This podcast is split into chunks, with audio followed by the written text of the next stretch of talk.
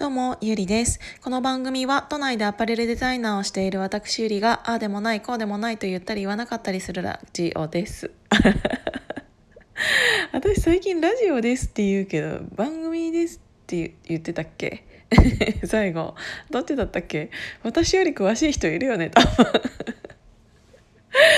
あちょっと教えてほしいななんか最後なんかちょっと着地がうまくいかなかったな あの最近ねあの少人数でお話をすることがやっぱり好きだなって思うんですけどあの私こんなにいろいろヒマラヤさんで一人で10分でも足りないぐらい それを2回喋ってるんだけどうんと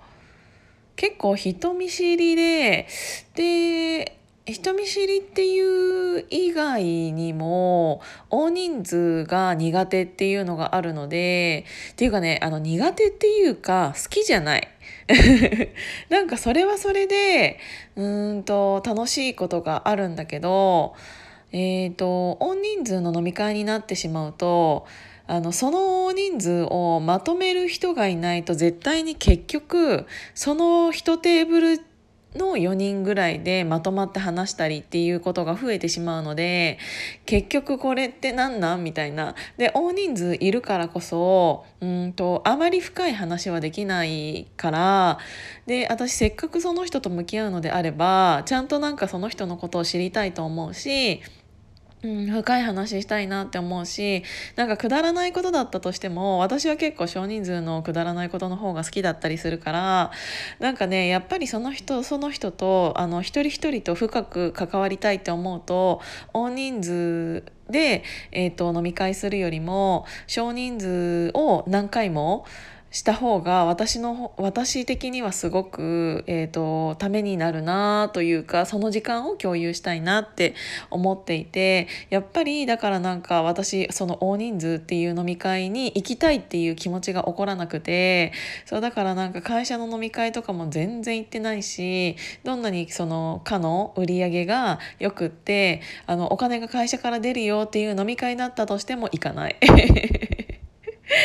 そうだからなんか自分の中でその時間があるぐらいだったらこっちがいいなっていうのには、えーと、もうちゃんと自分の意思に従って、えーと、生きているのであのやっぱり少人数でいいなっていうのを改めて最近感じてます。だからね今何て言うんだろう12月にもうすぐ入りますけどってなったらあのに結構ねまあコロナでそんなに人数が集まる飲み会っていうのは今年はできないのかもしれないんだけどそうそうそうそういうのは、えーと、やっぱり少人数がいいなって思いました。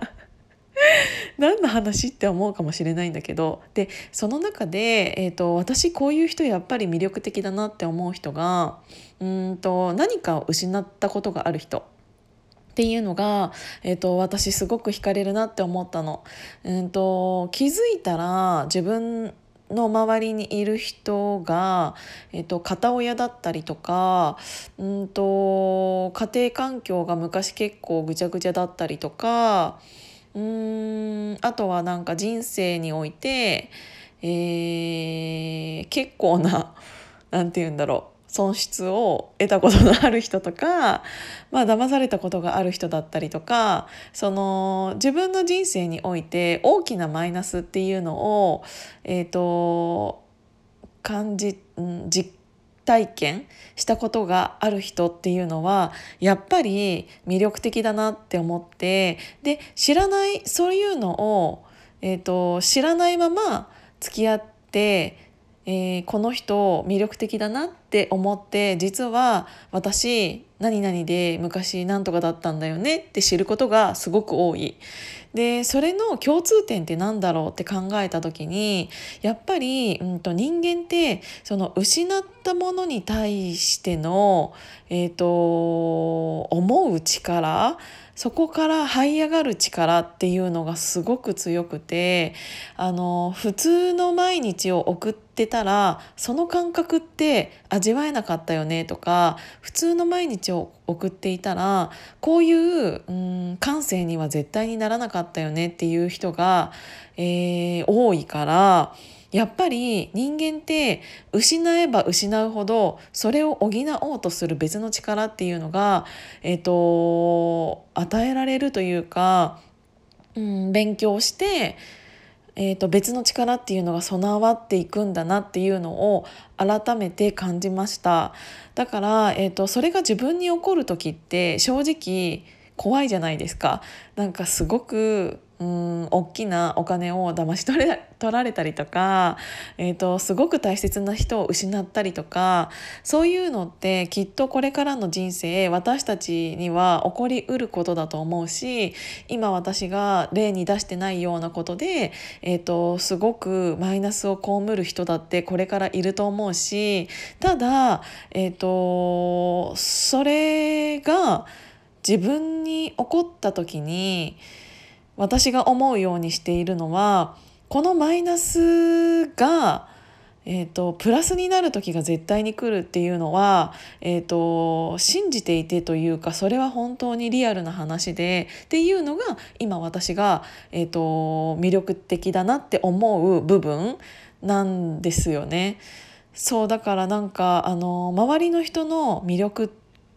っていうのが私がこの人魅力的だなって思う部分って何かを失って得たものだったりするからそういう人を見ていると自分が何かを失っている最中の時に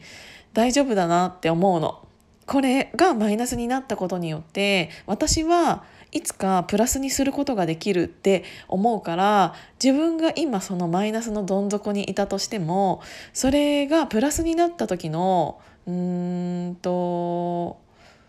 考え方だったり思想だったりっていうのはマイナスにならないと気づけなかったことだったりっていうのが多いから